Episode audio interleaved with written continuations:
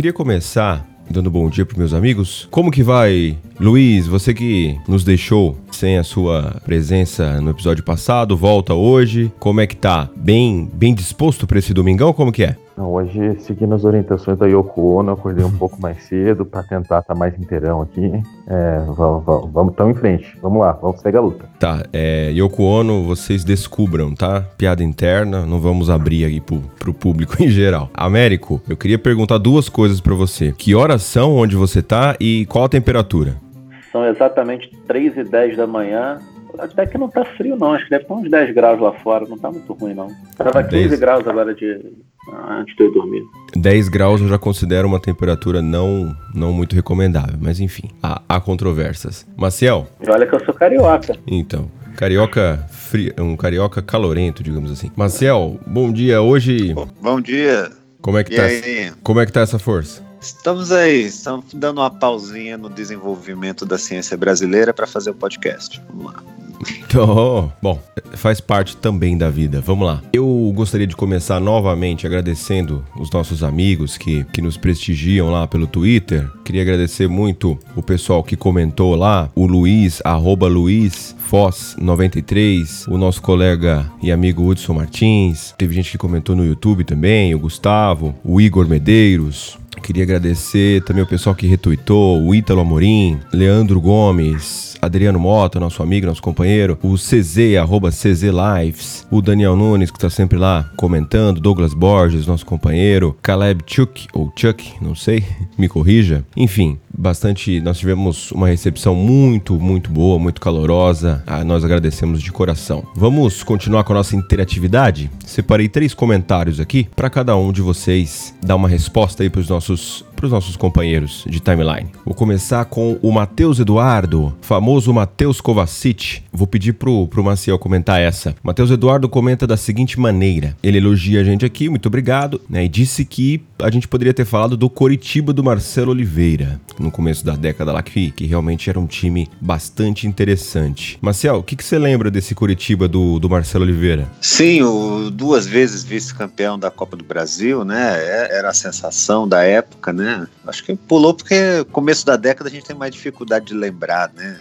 Mas foi o, um time. Foi exatamente que colocou o Marcelo Oliveira né, no, no, em destaque, né? Que levou o Cruzeiro, que, no, que é o time que nós destacamos, falamos mais sobre. Mas que já, que já tinha, já, já, era, já tinha esse modelo, tinha o Everton Ribeiro. Foi um time interessante, sim, é, mas é. Na verdade, se a gente for olhar bem, né? A década teve muitos times ainda interessantes. Apesar de a gente às vezes se queixar, futebol brasileiro às vezes tá meio pobre, mas a gente, na verdade, sempre tinha o que mastigar olha, a gente falou de muitos times e lembraram de muitos outros ainda, né, na, na, nas redes. É verdade. É, o nosso amigo Arthur, arroba Arthur M da Costa, comenta aqui, elogia a gente aqui, a gente agradece. Ele diz o seguinte: uma coisa que poderia ter sido comentada é a mudança do Dunga, né, que, que volta em 2014, e afetado pelo, pela ideia do modernismo, ele não aplicou ideias semelhantes né, da, da, sua primeira passagem, que era um time mais direto, e tentou aplicar jogo de posição na Copa América de 2016. E atrela isso ao seu auxiliar, que hoje está no Palmeiras, que tem o apelido de Cebolinha, não lembro o nome dele. É, você lembra de alguma coisa assim, Américo? Eu não lembro muito, não, assim, até essa seleção do Dunga, eu acho talvez na ressaca do 7 a 1 e os resultados iniciais eu não estava nem com muita paciência de acompanhar muito. Mas eu acho que o problema acho que com o Dunga, que eu acho que o Dunga ele reage mal pessoalmente às críticas que ele sofre, assim, acho que a, a reação dele no título da, é, isso é um negócio que a imprensa pega no pé dele, que elas têm razão, assim, a reação que ele teve quando levantou a taça de 94 foi desmedida e eu acho, assim, boa parte o, o, o que aconteceu no jogo contra o Holanda em 2010, o time tomar um gol daquela maneira desabar. O time teve um momento ali de que, que, psicologicamente ficou muito mal organizado. Não foi nem muito tempo, que nem o 7x1, não, mas foi suficiente para tomar os dois gols que foram em seguida. É, eu acho que ele, ele traz uma carga emocional, um rancor, que isso reflete no trabalho dele. Eu acho que ele, eu acho que ele tentou voltar em 2014 dando uma resposta para 2010. Eu acho que ele devia se preocupar menos, assim, em tentar responder e tentar fazer o trabalho da, da cabeça dele. Ele fez um bom trabalho em 2010. Ele teve problemas, mas ele fez um bom trabalho. Eu acho até que ele, exagerou em alguma na dose em 2010, por exemplo, na questão de fechar a seleção, é, não se comunicar, fazer briga, assim, fazer brigas abertas em coletivas. Eu não, acho que isso tenha no final um resultado bom para a gestão de grupo. Aquilo cria uma necessidade de ganhar para se provar muito alta.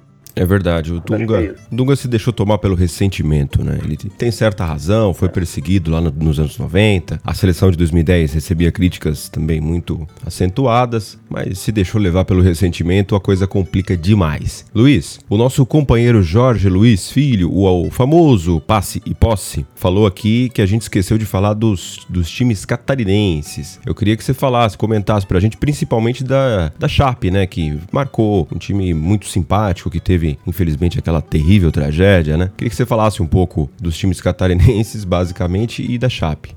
É, antes eu só queria dar uma destacadinha rápida aí no, no Curitiba do Marcelo Oliveira, que dois caras que eu gostei bastante foram o, o Marcos Aurélio e o Rafinha.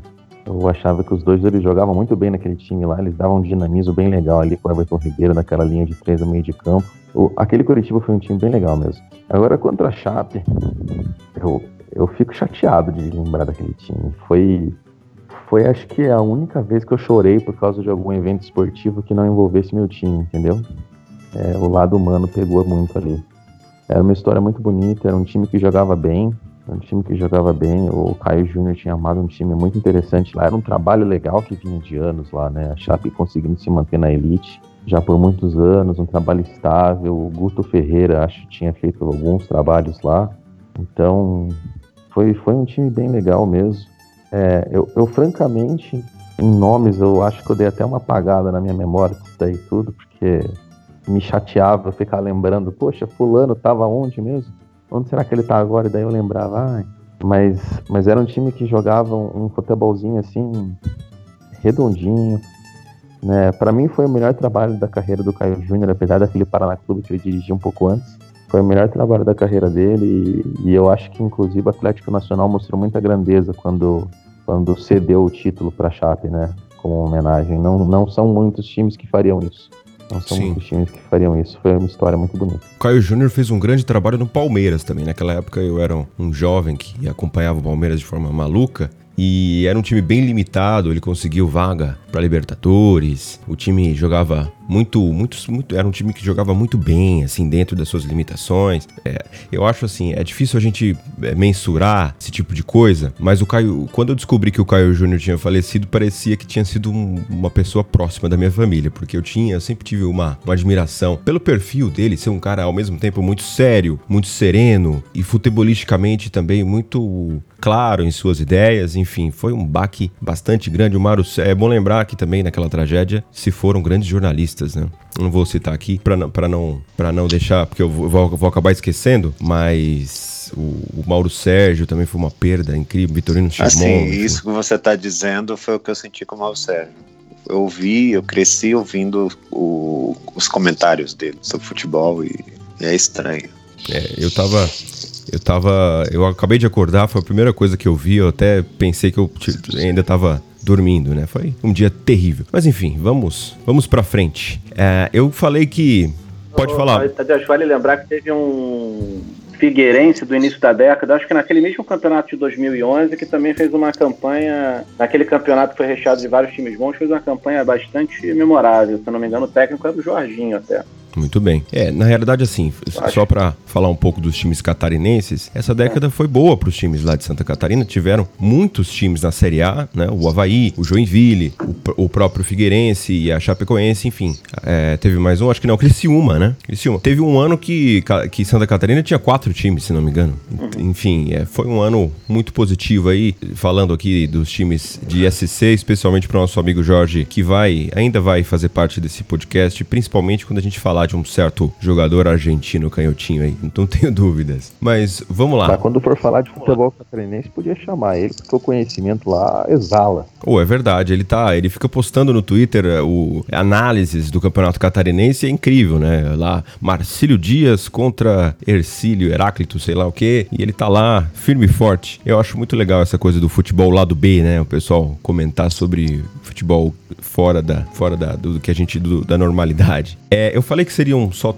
três comentários, mas eu não posso deixar de falar do comentário do nosso amigo Pedro Galante. Ele fala aqui sobre o sobre o Inter. Pedro Galante, um abraço para ele, tá sempre comentando, elogiando a gente. É, e ele fala que a gente esqueceu de falar do Inter. É verdade, a gente nem citou o Inter. A gente, assim, difícil. Eu tava, eu tava revendo, é, escutando novamente o podcast. A gente falou pouco do Santos, do, do, Neymar e do Ganso. A gente falou pouco do Cruzeiro, do Atlético. A gente focou mais aí no, no talvez no, no, Flamengo do Jesus. Falou bastante sobre o Grêmio do Renato. Infelizmente, um episódio só. Acho que se eu pudesse voltar no tempo, eu teria feito uma série de uns cinco episódios para falar dessa década, porque realmente faltou. E o Inter foi aquela coisa, né? Aquela montanha russa, é, ganhando a sua Libertadores em 2010. Depois, pouco tempo depois, em 2016, né?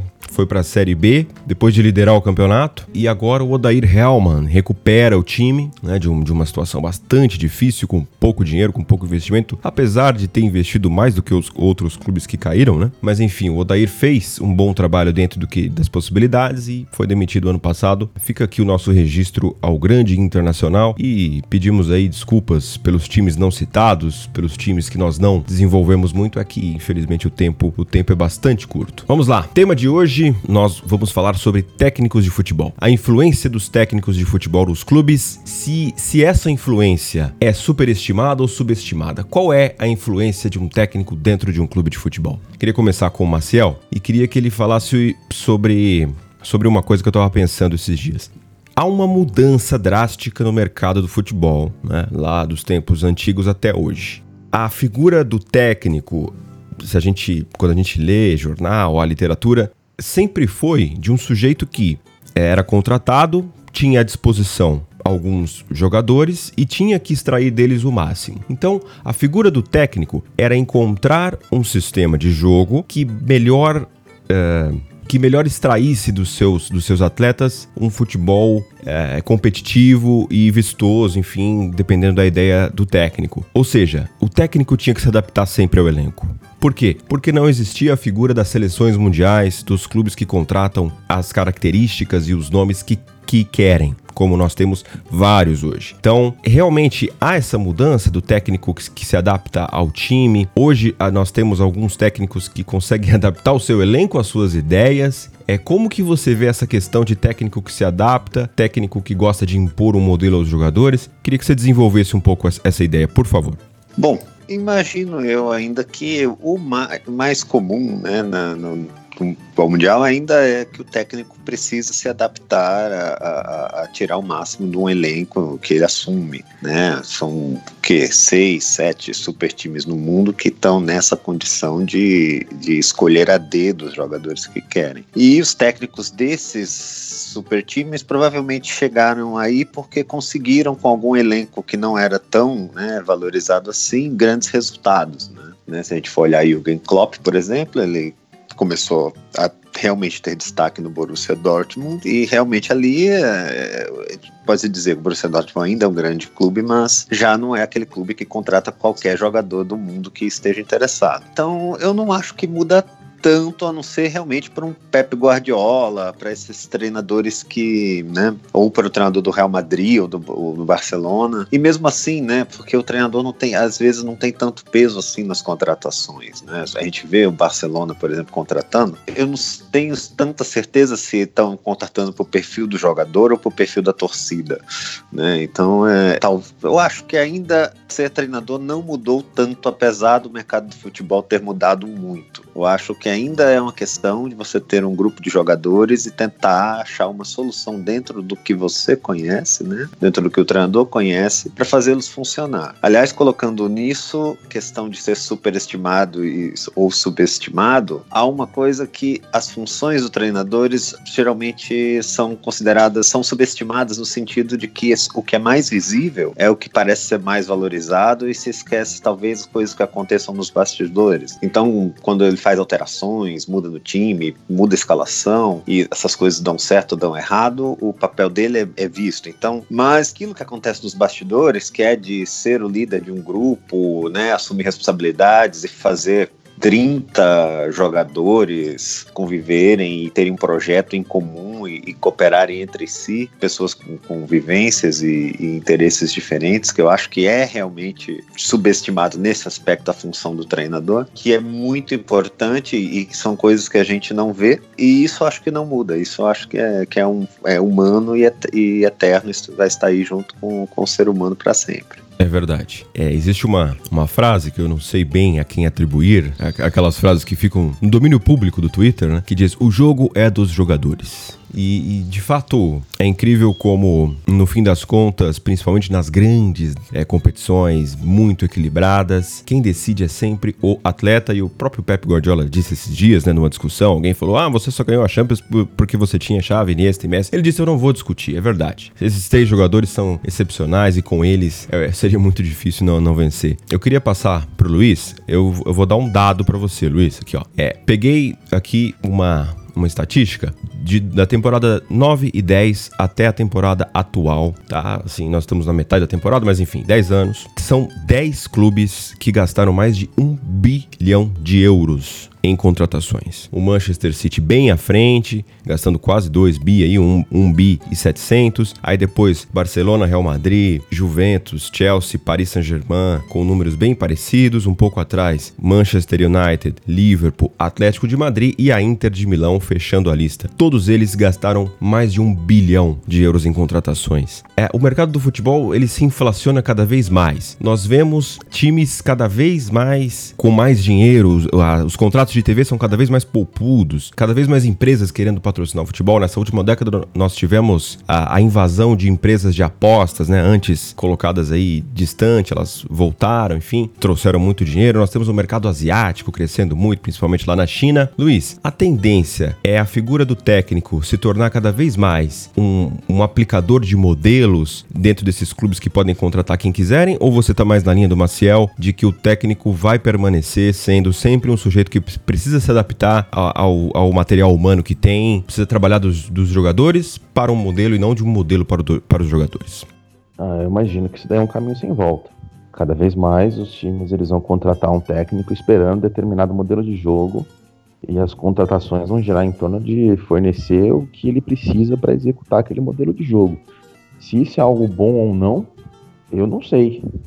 Mas para mim é um caminho sem volta. É, eu, eu acho assim que uma qualidade muito admirável nos grandes técnicos sempre foi eles conseguirem se adaptar ao elenco que eles tinham, criar alternativas para conseguir colocar os melhores jogadores em campo de uma maneira que eles funcionem. Então, por exemplo, o que o, o Ancelotti fez quando ele chegou no Chelsea, que tinha Ballack, Lampard e, e afins, ele tinha diversos meio-campistas bons lá, e conseguiu fazer eles renderem em um nível que o Mourinho, por exemplo, não conseguiu. Para mim, o trabalho do técnico, a principal qualidade dele sempre foi isso. E aliás, é um pouco do que eu vejo, por exemplo, que o Abel falhou no começo do ano com o Flamengo. É, eu não acho que o trabalho do Abel foi horrível, mas eu acho que ele abriu mão de tentar colocar os melhores em campo.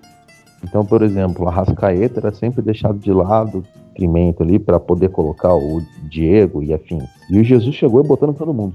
Então, para mim, o Jesus ganhou meu coração ali, entendeu? Eu olhei e falei, não, esse cara aqui, ele quer fazer o negócio dar certo. E hoje em dia, os técnicos, eles parecem que são meio mimados, né? Então, chega lá e desce a lista ali de compras pro, pro time, fala é isso aí, eu quero um lateral assim, eu quero um assado, um zagueiro assim, e, e vai fazendo a coisa do jeito que ele quer. Não sei é, se é legal isso, mas para mim não, não tem volta, não tem volta. Os técnicos eles vão cada vez mais virar marcas de determinados estilos de jogo e quando você trouxer o cara é aquilo que você está comprando. Faz parte, faz parte. A imprensa ela bate muito nessa tecla, né? Ah, poxa, fula, time determinado está buscando tal técnico e tal técnico. Olha a diferença das ideias. É, então, para mim, não falei, é cada vez mais claro que o pessoal tá tá rotulando os técnicos e é isso aí. É isso aí, Luiz. É, é interessante como no Brasil há uma onda, né? De buscar técnicos modernos e tal. Então você vê o Inter, foi buscar o Kudê e, o, e o, o discurso da diretoria foi esse. Nós queremos um técnico moderno, que jogue da, da, maneira mais, mais atual e tal. E muitos outros times foram nessa linha. O Santos com o Gesualdo já tinha, já tinha o Sampaoli. Até o Havaí contratou um técnico português, que eu não, não me lembro o nome agora. Enfim, há uma busca por técnicos estrangeiros, por técnicos mais jovens, o Corinthians com o Thiago Nunes e, e, esse discurso, né, claramente colocado. E o Palmeiras, interessante que me fez pensar bastante. O Palmeiras contrata o Luxemburgo, mas impõe ao técnico de alguma forma que queria jogar com a bola porque o time está colocando lá o gramado sintético, é, um, é uma grama que, onde a bola corre muito mais, e o time e os, os diretores estavam com, com receio de que o Palmeiras acabasse sendo dominado por muitos clubes em casa se continuasse naquele sistema de mais jogo direto do Scolari e, e de alguma maneira do Mano, embora o Mano tenha aplicado um jogo de mais posse, de mais, de mais controle, mas o problema do Mano foi mais de, de falta de carisma e a torcida não aceitou de maneira alguma, enfim, outro assunto. Mas me, me levou a pensar que o técnico ele é visto como uma coisa assim, quase como que é, é, é muito rotulado. O Celso Rotti disse uma vez, né, é, em uma entrevista dessas. O técnico é rotulado, então o sujeito diz: Ah, eu vou contratar o Celso Rotti e vou pedir a ele que os times joguem para ganhar a qualquer custo, não importa como, dão a ele jogadores de características para um jogo direto, ele vai aplicar um jogo direto. Aí ele falou: se um time me, me chamar e disser: Olha, o clube tem essa identidade, o clube quer jogar dessa forma, com, com posse, nós vamos te dar os jogadores que você, é claro, dentro do possível, né? É, as características que você precisar para esse tipo de jogo, ele disse: Eu vou implantar, eu sei implantar. Não implanto porque os clubes me contratam com um contrato de três meses para fazer o resultado a qualquer custo. Os jogadores normalmente são muito afeitos a esse tipo de jogo. Enfim, e agora o Palmeiras contrata o Luxemburgo, que não é, que, que sempre gostou de um futebol bonito, mas sempre gostou sim também de um futebol é, com espaço, né, de contra-ataque, com espaço para atacar. E nesse, nesse ano ele implantou um jogo de posse. O Palmeiras está fazendo 700 passes por jogo. Ele está implantando treinos como se faz no mundo todo. Enfim, eu acho que falta a gente discutir a falta de, de, de identidade não dos treinadores, mas dos clubes. Porque o, o técnico é um profissional e um profissional vai é claro que cada profissional tem sua característica, mas eu acho que a gente rotula demais. Esse técnico vai fazer isso, o outro vai fazer aquilo. Quando um técnico, é, na maioria das vezes, tem um leque de opções e ele sabe implantar vários tipos de jogo vai depender do clube, de que características ele vai oferecer, né? O Luxemburgo no Vasco não tinha como fazer um time de, de controle através da posse e da pressão, porque não tinha jogador para isso. Enfim, eu queria aproveitar a memória privilegiada do Américo, queria que você citasse, Américo, o, grandes técnicos que marcaram a sua vida e para você, quem são os grandes técnicos da história, tanto no Brasil quanto no mundo. Queria que você falasse um pouco de nomes pra gente, os que mais influenciaram, os que você mais gostou, enfim. Primeiro, eu queria dizer assim que uma coisa que eu percebi que mudou no Brasil, principalmente da metade dos anos 90 para cá, talvez até do início dos anos 90 já com o São Paulo, do Tele, é que os times passaram a ser o time do técnico e não o time do jogador. O Flamengo era o Flamengo do Zico, Santos do Pelé, o Botafogo do Garrincha. E de um tempo para cá a gente começou a falar do Palmeiras do Luxemburgo, do São Paulo do Tele Santana, entendeu? Do São Paulo do Murici depois e, e, o Flamengo do Jorge Jesus e menos até dos jogadores. Eu acho que tem uma, um lado ali também, talvez que os jogadores tenham ido embora, começado a ir embora ali, principalmente no final dos anos 80 e início dos anos 90, e, e aí talvez a importância dos treinadores nos times brasileiros tenha aumentado. Agora, em termos de, de treinadores assim que marcaram, é, é, eu acho que o, o, eu vou falar de um que eu acho que é um dos melhores treinadores que eu vi, que eu vi e para mim é, um, é, certamente o mais injustiçado de todos, que é o Zagallo. Eu, eu vou na linha do, do Luiz. O, o técnico para mim ele tem que ser um mediador, tá? É, ele a, a função do técnico primordial não é montar o elenco. Não é, ele, obviamente que ele contribui, mas não é responsabilidade dele, eu acho que nem deve ser, porque isso tem um investimento alto do clube, a diretoria tem que saber quanto ela pode gastar, como é que ela quer montar e tudo. E o Zagallo em 70 ele faz exatamente isso, ele pega os melhores jogadores e põe para jogar.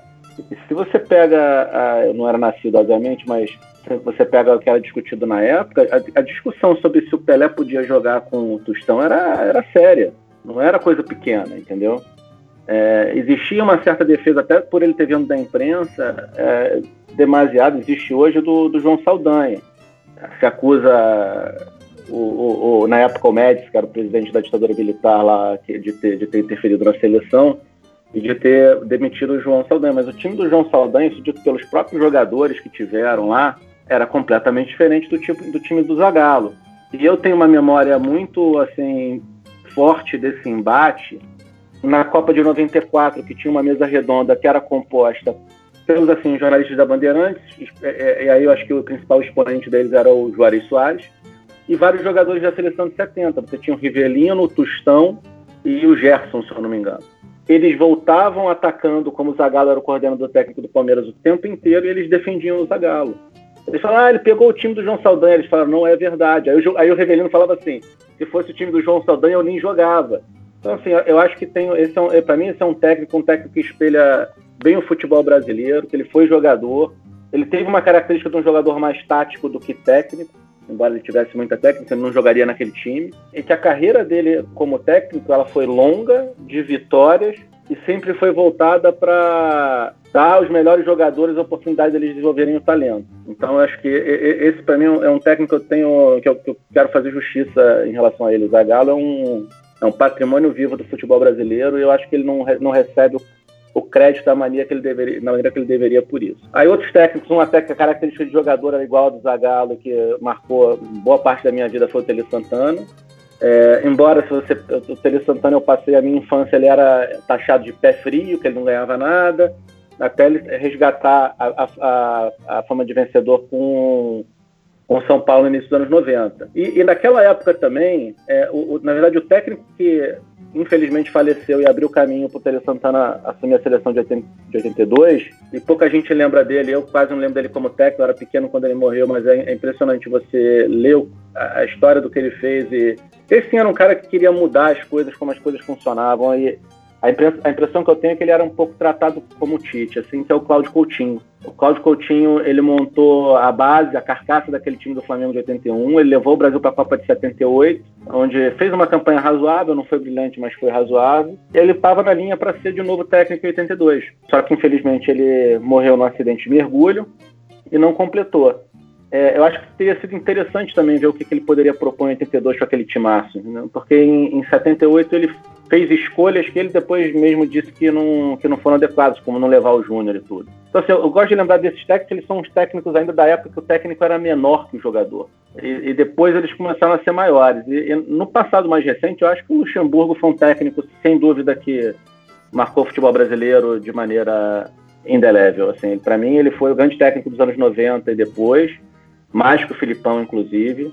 Eu acho que ele tem um, um repertório tático e, a questão de gestão de elenco é uma coisa importante. Eu acho que hoje se fala muito de tática sobre o treinador e fala-se pouco de liderança. Se relega isso até um pouco a um segundo plano e não é. Quer dizer, ah, ele é o paizão, ele é o gestor de vestiário, isso é importantíssimo.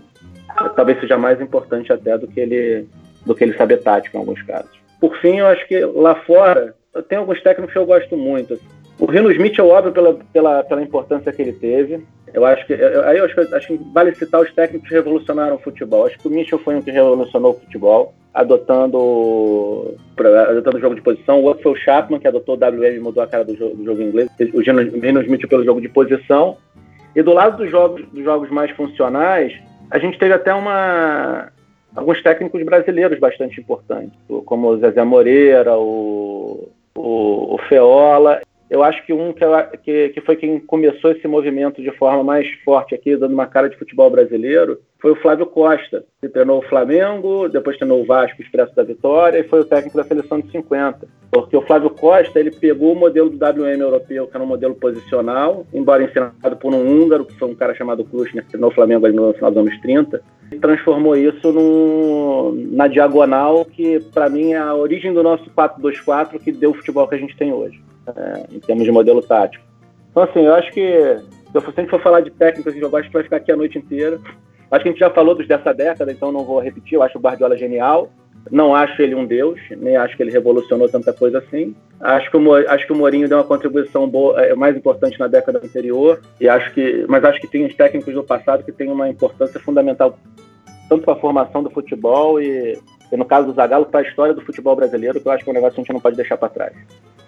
Com certeza. Você estava falando dos técnicos brasileiros. Eu gosto sempre de lembrar de um sujeito que talvez tenha marcado a história como essa coisa do técnico brasileiro mais pragmático e, e muito concentrado, que, que estrategista, diga, é pragmático no sentido de estrategista, né? Que conseguia montar estratégias para vencer de uma forma espetacular, que era o Oswaldo Brandão. Ganhou títulos pelo Palmeiras, pelo Santos, pela Portuguesa, pelo Corinthians. Ele, ele ganha com o Palmeiras em 74, o Paulista, deixando o Corinthians numa fila já que já era de 20 anos. Mantém a fila do Corinthians. É, e o Corinthians, naquela luta pela conquista do seu título, desde 54 não ganhava nada. Quem é o técnico que, que dá o título ao Corinthians de 77? O Oswaldo Brandão. É, ele tinha essa coisa do toque de Midas, o cara que, que conseguia montar uma estratégia para buscar os resultados. E o 4-2-4 que ele montou do Palmeiras, que já vinha um pouco da, da primeira academia dos anos, dos anos 60, mas nos anos 70 ele monta um, um 4-2-4, aquele time do Palmeiras lendário, né? Vou, vou falar aqui: Leão, Eurico, Luiz Pereira, Alfredo e Zeca, Dudu, Ademir, Leivinha, Edu, César e Ney. Era um 4-2-4 com Leivinha ponta de lança, enfim, marcou a história do futebol brasileiro. Outro que eu gostaria de citar, o Enio Andrade, talvez seja o grande artífice dessa linha de treinadores brasileiros mais voltados à pós a um jogo mais cadenciado, mais paciente, enfim. São dois nomes que eu acho que a gente tem que lembrar, fez muito sucesso lá no Rio Grande do Sul, treinou muitas vezes o Internacional e o Grêmio. São são tem muitos nomes que a gente vai esquecer aqui, mas os que eu lembrar, eu vou eu vou tentar falar. É, Maciel. Rubens Minelli. Rubens Minelli, grande nome, também passou pelo Palmeiras, por outros times. É, o Inter dele, né, foi sensacional. É, enfim. É, vocês vão lembrando, vocês vão falando aí, por favor. É, eu queria que o Marcel desenvolvesse um pouco algo que o, que o Américo falou, que é uma coisa que também me deixa bastante inquieto. A função de, de montar o elenco é sim do, do diretor esportivo e não do técnico. Eu acho que no Brasil, pela falta de conhecimento de futebol dos homens, né, dos, dos diretores de futebol normalmente, por exemplo, você tem um diretor de futebol aclamado aclamado como Alexandre Matos. Nossa, é, hoje nem tão aclamado, mas era considerado o melhor até um tempo atrás. Conhecia pouquíssimo de futebol, conhecia de negociações, conhecia, é, tinha muitos contatos e tal, mas de futebol em si ele não manjava. Então o que, que ele fazia? Pegava os técnicos e os técnicos pediam nomes para ele. E aí é, é, é, é, a receita para o fracasso, porque o técnico é mandado embora, os jogadores que ele pediu. É, como que você vê essa questão? O que, que você considera como ideal? Eu entendo que o técnico precisa ter uma voz, né, para nas contratações, afinal ele é o responsável. É que o Brasil se a gente pegar também são, é um caso muito sui generis. Por exemplo, se a gente volta pro vai pro Manchester United do Alex Ferguson, não faria sentido não ser ele que vai escolher, vai montar o elenco, porque o cara vai treinou por mais de 20 anos. Obviamente que, que, que, os jogadores que ele está escolhendo são para um projeto dele mesmo para o ano que vem, para daqui a dois anos, três anos. E sendo que no Brasil o treinador é contratado já com um certo prazo de validade, né? Nunca se sabe qual, qual vai ser o projeto que vai durar mais de um ano. Então, do ponto de vista brasileiro, faz sentido ter alguma coisa que seja fixa e talvez com menos exposição pública que o treinador, né? Uma comissão, eu diria que não uma pessoa, mas algum, algumas. Então, isso que é o, é o que diz né, o setor de análise de desempenho, mais talvez alguns, né, alguns dirigentes mais que, que sejam fixos e que sejam ligados ao futebol fazer um conselho com o técnico para que haja alguma continuidade nas coisas. Tem que tem que, uma coisa que é importante é, e que é repisado, né, que é quase óbvio, é que os projetos têm que ter alguma continuidade mesmo com algumas pessoas mudando, né, inclusive o, o, técnico. Então, aqui no Brasil realmente faz pouco sentido você contratar o treinador, contratar 11 jogadores para montar o time para ele, demiti-lo depois de dois meses e, e, contratar um outro treinador para treinar esses caras. Isso realmente mas depende muito do contexto, como, como eu vinha, vinha dizendo, né? No Manchester United do Ferguson, no Arsenal do Wenger, fazia todo sentido ele ter a voz total. Aliás, atualmente, por exemplo, o Pep Guardiola pode jogar o dinheiro na mão dele e ele faz as contratações. Né? Ninguém vai demitir o Guardiola, só se ele for embora. Então, essas coisas são diferentes. Eu não sei se, se há um, um cenário ideal certo? E também há a questão do clube formador. Por exemplo, São Paulo forma muitos jogadores de base esses jogadores não, não vêm sob encomenda, né? Eles surgem, questão de sorte. Pode surgir uma geração boa, uma geração ruim, pode surgir um jogador de ataque, de defesa, de meio campo. Portanto, não, seria interessante que o treinador e, e, a comissão técnica fosse talentosa em saber absorver também esses valores no time principal. Então são várias coisas diferentes, não há um, não acho que há um modelo, mas há a questão de ter, de alguma forma, pensar sempre nas, em soluções em que os projetos não sejam destruídos a, a, a partir de, de, da substituição de um, de um único nome. Sim, é, é bem isso. Luiz, os nossos seguidores estão reclamando que você está falando pouco, estão mandando cartas, estão mandando fax, estão mandando sinal de fumaça. Eu preciso que você fale agora para deleite do seu público. E eu vou deixar você Fala falar. Vocês o... mandaram um despertador para casa ah, é verdade. Mandaram é, presentes para você. Depois eu vou mandar. Man... Fumaça não acorda. Mandaram um despertador é, e é, cafeína em, em cápsula. Doações. Tudo, doações aí, o despertador, o café. E... Depois eu passo os meus sabores preferidos, a gente faz um negócio aí. Quilos e quilos de café. Então, e aí o, o, que acontece? Eu queria que você falasse o que você quisesse sobre os técnicos italianos, como eles são subestimados e colocados muitas vezes muito defensivos. Por favor, desenvolva aí um raciocínio sobre algo que eu acho que eu tenho certeza que você vai adorar. Então, eu, eu antes de mais nada, eu sou fã dos técnicos italianos.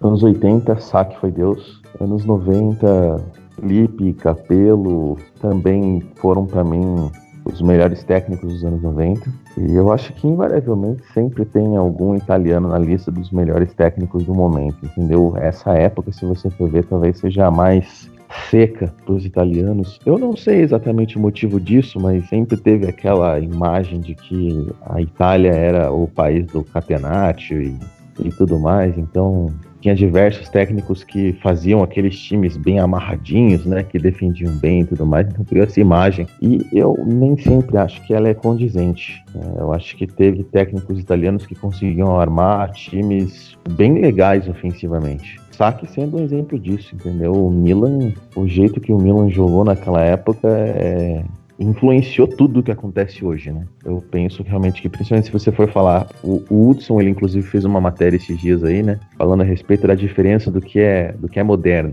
Excelente, aliás, quem quiser dar uma lida lá depois, por favor, porque é excelente os textos que ele tem feito. E daí ele perguntou para os seguidores dele, né, o que, que caracterizava o futebol moderno, na opinião deles. E o que mais foi destacado é intensidade, intensidade, intensidade, intensidade. Então, se você for falar de intensidade, você vai falar de saque.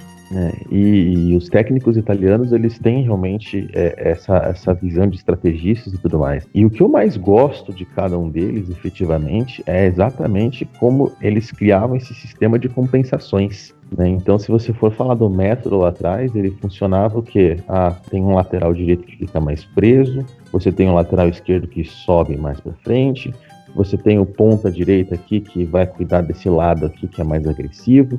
O ponta esquerda, na verdade, não é um ponto, ele é essencialmente o segundo atacante. Então, é aquela coisa quase brasileira de eu acho isso tudo muito legal porque você percebe culturas semelhantes. Então, eu vejo no futebol italiano, no futebol francês, como se a gente for falar de leste europeu também, como tem visões assim semelhantes ali na Hungria e tudo mais, é, nessa ideia de você de você criar um sistema de compensações, de, de, de compensar movimentos uns dos outros para conseguir manter um time equilibrado. E inclusive se você for falar de Catenaccio, é, é uma coisa engraçada, porque se você vai ver na prática, era um time com três zagueiros, três meias, três atacantes, não, não era lá é, aquela aquela ideia defensiva que hoje tem quando você fala naquilo, mas que na prática acabou se desenvolvendo dessa forma no imaginário das pessoas.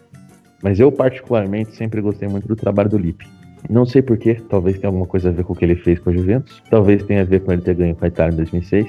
Eu gostava muito do trabalho dele, mas muito por causa disso também, entendeu? Ele, ele era um cara que ele sabia dar liberdade para os jogadores certos, embora eu não queria perdoá-lo por não ter usado tantas vezes Totti e Del Piero juntos. Mas isso daí, por algum motivo, é um negócio de italianos. Eles não usavam Totti e Del Piero juntos, eles não usavam o Rivera e o Mazola juntos, eles não usavam o Badio com o Mancini juntos, e nem sempre eram jogadores que não poderiam, que eram excludentes. Tipo, o Dybala e o Messi, francamente, eu acho difícil você conseguir botar os dois para jogar juntos, mas o cara que conseguir fazer o Dybala e o Messi jogarem juntos, eu vou ter que olhar para ele e dizer que ele é um grande técnico, entendeu? Porque como eu falei, para mim, a função do técnico é colocar os melhores jogadores em campo. Então, palmas para o cara que consegue fazer isso e o time continuar funcionando, como bem frisou o Américo. Eu sempre digo isso e lembro da seleção de 70 porque o, o, o Zagallo foi magistral nisso daí. E os italianos nem sempre são muito bons nisso. Eles têm aquela cabeça mais fechada deles lá e se o jogador não encaixa, o jogador não encaixa e pronto, acabou. Mas eu continuo amando eles. Bom, nós estamos nos encaminhando para o final, infelizmente, mas eu queria deixar uma questão para todos agora, para a gente já se encaminhar para o fim. O que, que vocês acham que o Américo pode começar? Clube de futebol precisa ter uma identidade? Ou a identidade de clube de futebol, principalmente grande, é vencer? O que, que vocês acham, Américo? Eu acho que ele tem identidade. Vi ontem que você postou lá o, assim, a, a vinheta do próximo episódio que você faz uma brincadeira comigo com a entrada do Joel Santana. E as minhas lembranças do Joel Santana na década de 90, quando ele foi campeão pelo Flamengo, pô, eu não, eu não conseguia ver aquele time e ver Flamengo naquilo. Era um time que jogava, se fechava no primeiro tempo, no segundo tempo ele tirava o Marques e botava o Eranildo para soltar o time e pro Romário sair fazer gol na frente. Mas era um time que jogava de, assim, que se trancava primeiro para fazer gol depois, foi campeão carioca ganhando os dois turnos em 96. Não tinha cara de Flamengo. Assim, o clube tem, tem, tem identidade, a torcida reclama quando, quando o futebol não tem a cara do clube. Assim, mesmo que ganhe, às vezes ganha daquele jeito que é, ganhou, mas não, não para. E a seleção também tem. Assim, a seleção brasileira, quando ganha espremido, ganhando todo mundo de 1 a 0 ela deixa uma sensação esquisita com a, com a, com a torcida. O, o, Tite jogando em, em, posicional é isso. Cara, olha, aquilo ali não é futebol brasileiro. Então, assim, acho que sim, acho que tem uma questão de identidade, acho que os clubes têm que buscar técnicos que conversem com a torcida, mas a identidade do clube não necessariamente tem a ver com o modelo de jogo. Eu acho que, por exemplo, a identidade do Real Madrid é ter os melhores jogadores do mundo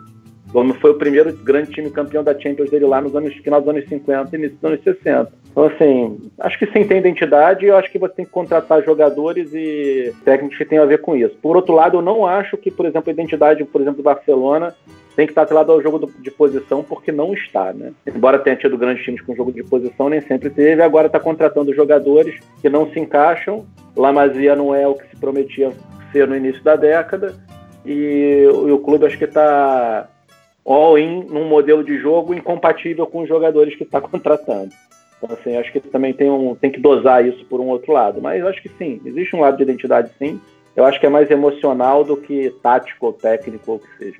Eu vou discordar um pouco de você, até pra gente colocar um pouco de polêmica, tá todo mundo concordando, tá um negócio, né, muito... É, precisamos aqui colocar um pouco de de pimenta no negócio. Veja, por exemplo, a história do Palmeiras, que é a história que eu mais conheço dentro dos clubes brasileiros, que eu mais estudei, enfim. O Palmeiras tem aquela coisa da academia muito forte. Né? Você pega os, os, às vezes conversando com conselheiros mais, mais antigos, mais velhos, eles sempre falam dessa identidade do Palmeiras da academia, enfim, não poderia ser diferente, são os times que marcaram muito ali, anos 50, 60 e 70. O Palmeiras passou, é, durante os seus 17 anos de fila, é, tentando, batendo nessa tecla da academia. Então contratou o Enio Andrade, contratou o Tele, sempre buscando esse time que controle o jogo, é esse time da cadência, esse time que. academia.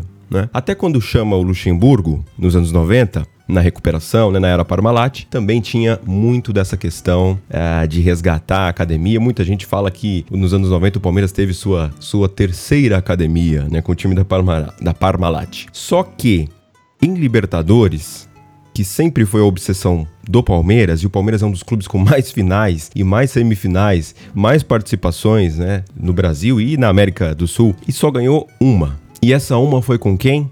Com Luiz Felipe Scolari. E em meados dos anos 90, quando Luiz Felipe Scolari é contratado, ele é contratado para vencer a Libertadores. Ele já tinha vencido com o Grêmio. E a torcida do Palmeiras adora o Luiz Felipe Scolari. Claro, tem gente que não gosta, ninguém é unânime. Mas, em geral, o que acontecia? O Palmeiras chegou em muitas finais, perdeu pro Penharol, perdeu, enfim, pro, pro... E sempre tinha aquela coisa, ah, o Palmeiras joga muito bem, mas falta hierarquia, falta decisão. É um time que, que controla o jogo, mas de repente numa noite continental específica, falta segurar o jogo, falta é, sumir com a bola, enfim, tinha essa coisa, esse folclore do Palmeiras que joga bem, que ganha campeonato, mas não ganha Copa.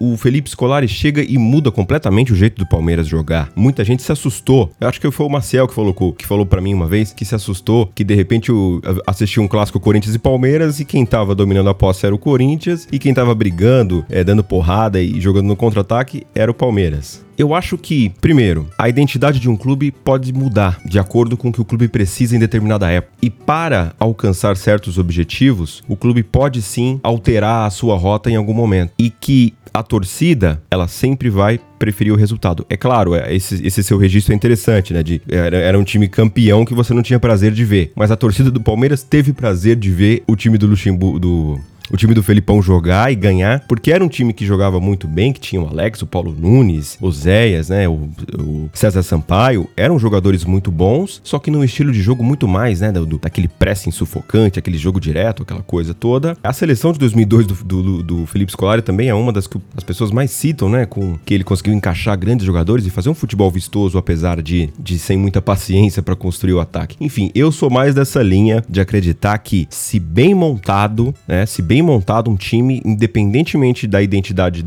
que tiver, ele, ele pode agradar a torcida. Eu não acho que, que isso seja tão, tão fixo assim na mentalidade dos torcedores. O que, que vocês podem acrescentar sobre isso? Eu entendo que as coisas vêm numa ordem diferente. Eu acho que as fases vencedoras da história do time é que acabam determinando a identidade que vai ser que, que ele vai ter depois que, que vai ser esperada dele. O Santos tem a identidade que tem de formar os times né, ofensivos com os talentos que forma, porque fez porque a sua fase mais vencedora da história foi feita assim, né, no Santos de Pelé. Então, a partir daí há uma certa vantagem em você adotar, uh, digamos assim, você seguir essa identidade. É mais provável que aconteça novamente, porque há uma visão favorável disso entre, né, entre todos os envolvidos, torcidas, diretoria, de que estão vendo algo familiar que na, naquela camisa. O São Paulo também vai ter uma identidade forte quando o time de tele se forma ali você tem um, uma identidade, o São Paulo adquire uma identidade mais forte voltada. Quando chega o São Paulo do Murici, ele é um pouquinho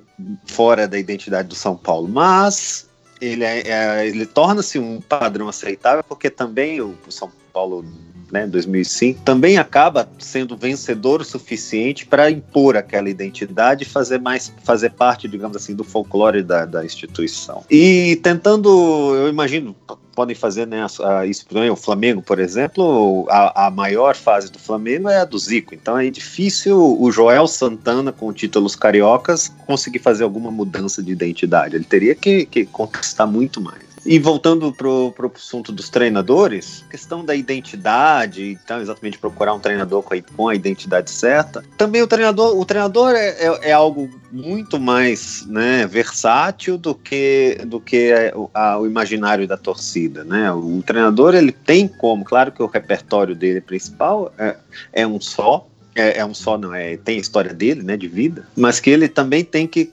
tentar se adaptar ao ambiente, assim como o jogador que chega no clube tem que se adaptar aos outros. Aí que está a grande habilidade, a habilidade de gerir seres humanos, que é o meu ponto de partida, né, na primeira coisa, que vem antes, porque qualquer conhecimento estratégico ou tático simplesmente é inútil se você não consegue gerir os seres humanos. Os seres humanos não vão fazer. Então não adianta o seu conhecimento. E essa questão da supervalorização dos técnicos tem um pouco a ver com isso, né? De, coincide com um futebol na televisão, que a gente começa a acompanhar também essa cobertura, né? E a questão exatamente de que uma coisa que, se, que, que, que, é meio psicológica de que se afere muita, ao digamos assim, se afere muita importância aquilo que se vê, aspectos às vezes superficiais, que você vai ver com a, com a super cobertura que o futebol vem dos anos 90 para cá. E aí se vê no Brasil ainda com menos craques. Até um método de marketing, né? Eu me lembro muito bem do saudoso Avalone, né? Que criava um, uma alcunha para cada treinador, né? Vanderlei Luxemburgo, o estrategista. Ponto de exclamação, algo assim que ele dizia.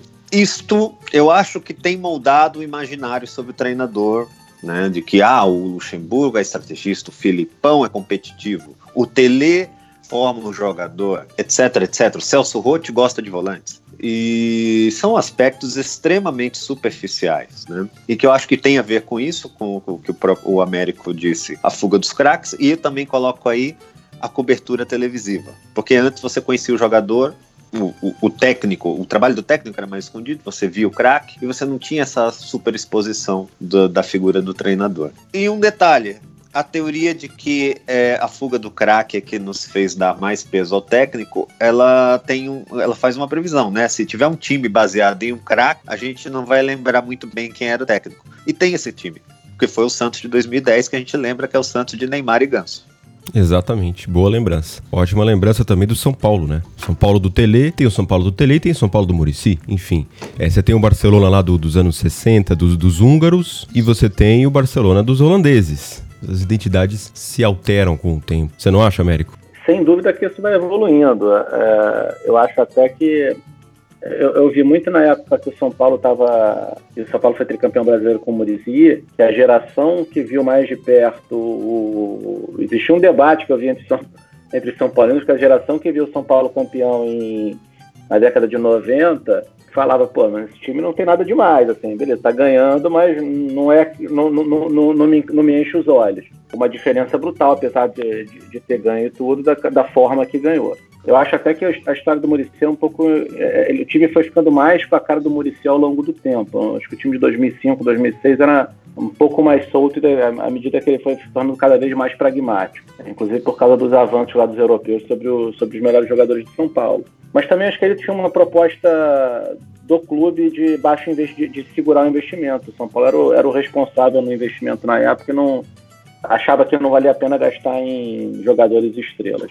Mas enfim, eu concordo que, essa, que isso evolui. Eu acho que, eu acho que, é como eu falei, um negócio mais emocional do que prático em termos de tática, que tem a ver com a forma de jogar, não tem mais a ver com você sentir o clube representando aquilo que ele faz. Eu acho até que a seleção de 2002, mais do que a de 94, ela, ela, é, o jogo dela, a forma que ela atacava, era uma forma que o brasileiro gostava de ver. A seleção de 70 era, era uma seleção também que definia jogadas muito rápidas. O futebol brasileiro não é um futebol de ficar enrolando tocando bola de lado para fazer assim, o torcedor se incomoda com parte defensiva no Brasil. É, tô cansado de ver o time ser vaiado porque toca a bola atrás, pela própria torcida. Então, eu acho que ele, por outro lado, acho que o, o Filipão não, ele não desgarrou completamente da identidade, não. Eu acho que ele até, até pela qualidade de jogadores que ele tinha na frente, ele conseguiu fazer isso bem.